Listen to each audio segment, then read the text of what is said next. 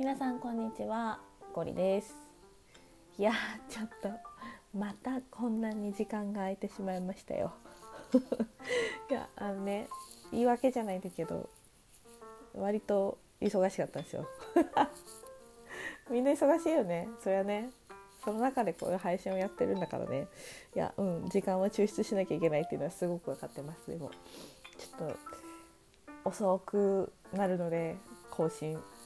それでも聞いてくださるという方がいれば気長に待っていただけたら嬉しいなーなんて思ってます。今日は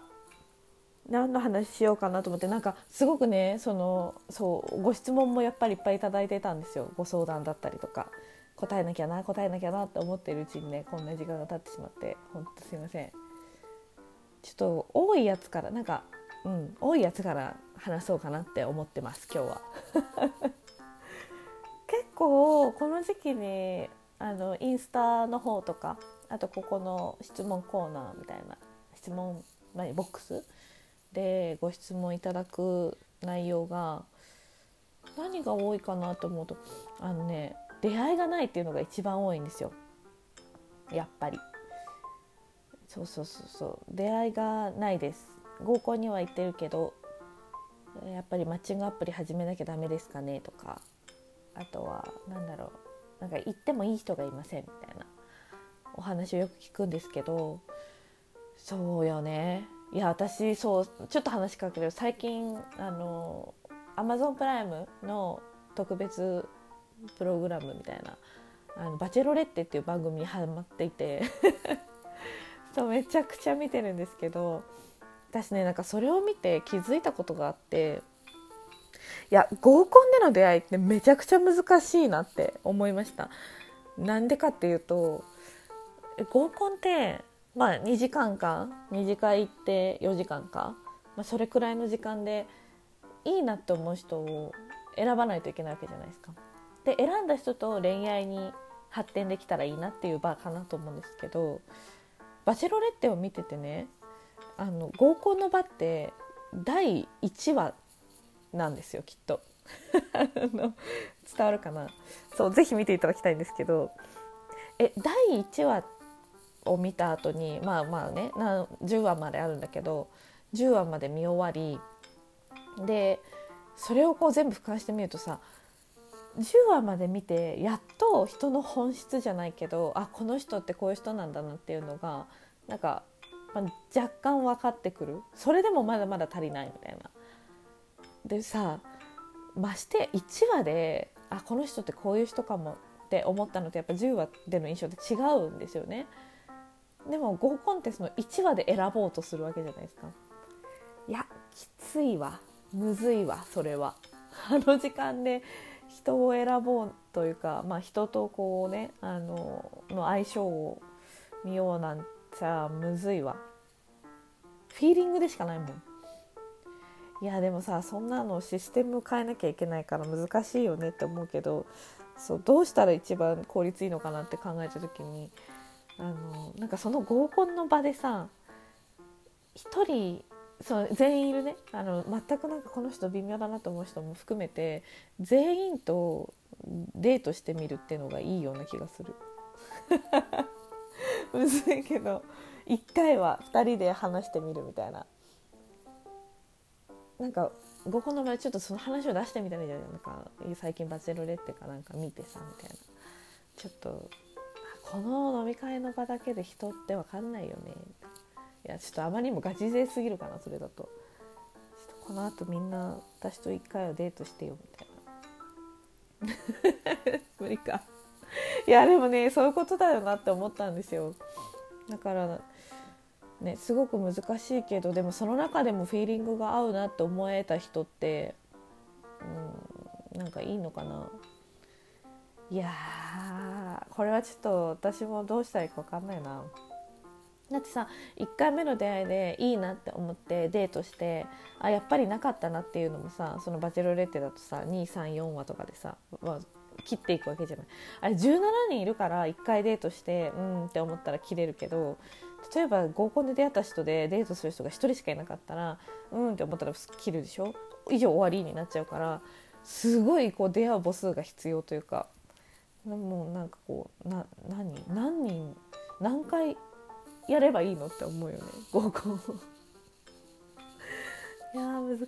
いよなから一番いいのはなんかこう自分のことを分かってる。どういう人か分かってる。友達とかに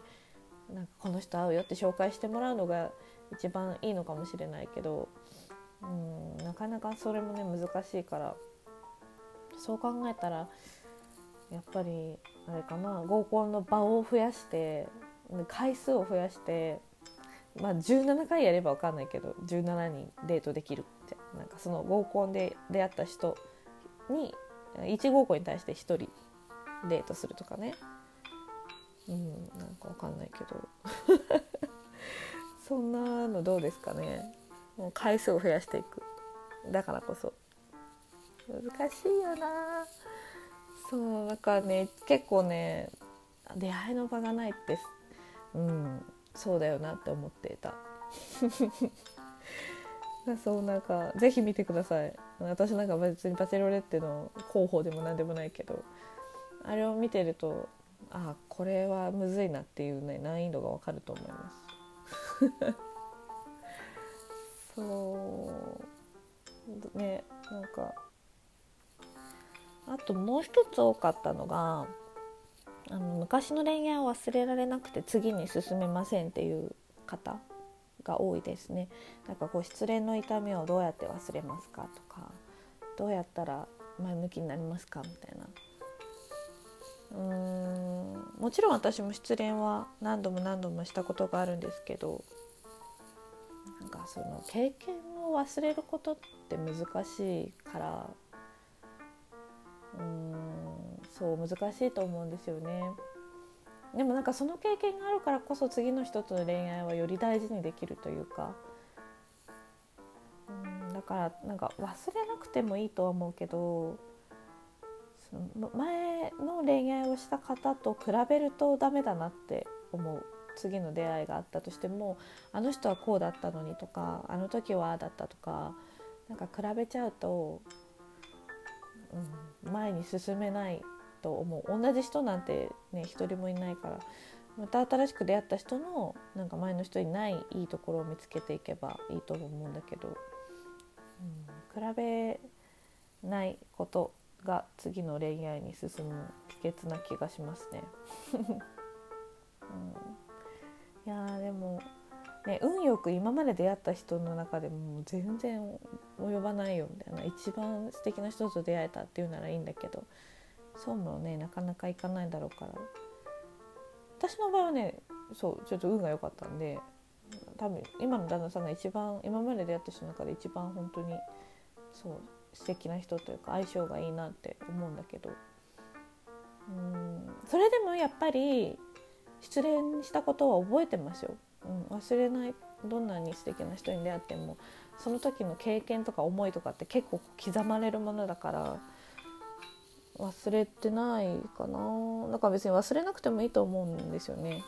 それでも恋愛をするっていうこととなんか失恋を忘れることってそんなに同義語じゃないような気もする。ちょっと何を言ってるか分かんなくなってきた。えーねだって覚えてますよね失恋の思い出って。私が一番最初に失恋したの多分高校2年生くらいかな。なんかこうちゃんと恋愛をしてねあの失恋をしたのって。なんかもちろんちょっとなんかかっこいいなとかあの人素敵だなとかって思った先輩とかが実は彼女がいましたみたいな。失恋はもう全然なんかあの何？中学校とか。小学校はなんかまあまあああそれくらい若い時には幼い時にはねあったけどこうしっかり人を好きになってその気持ちを返してもらってでやっぱりダメだったっていうのは高校生くらい？うん。もうなんかその人のことがどうとかはもう一切思わないしなんかどんな人だったかも全然忘れてるんだけど。でもその時に感じた感情は結構鮮明に覚えていてなんかねその時よく聴いてた音楽とかその時のなんかこう季節の匂いとかを嗅ぐと思い出しますよねその時の気持ちが。私の思い出ソングちなみに、ね、ちなみに ちなみにすぎる私の失恋思い出ソングはなんかねあれだよ大塚愛さんの恋愛写真がリリースされた頃だったんですけどそうなんか失恋をしてその歌を聴いてたわけじゃなくて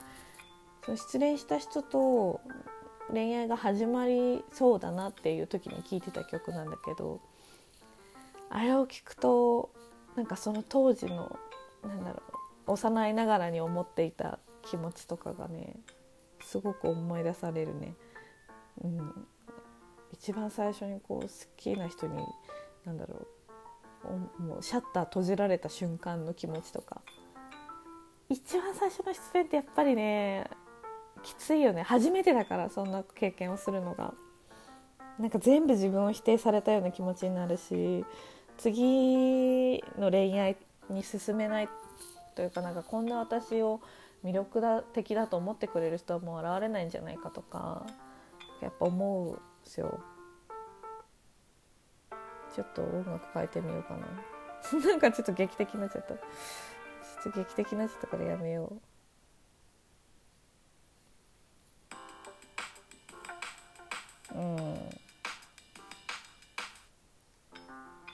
これにしよう。ね思うんです。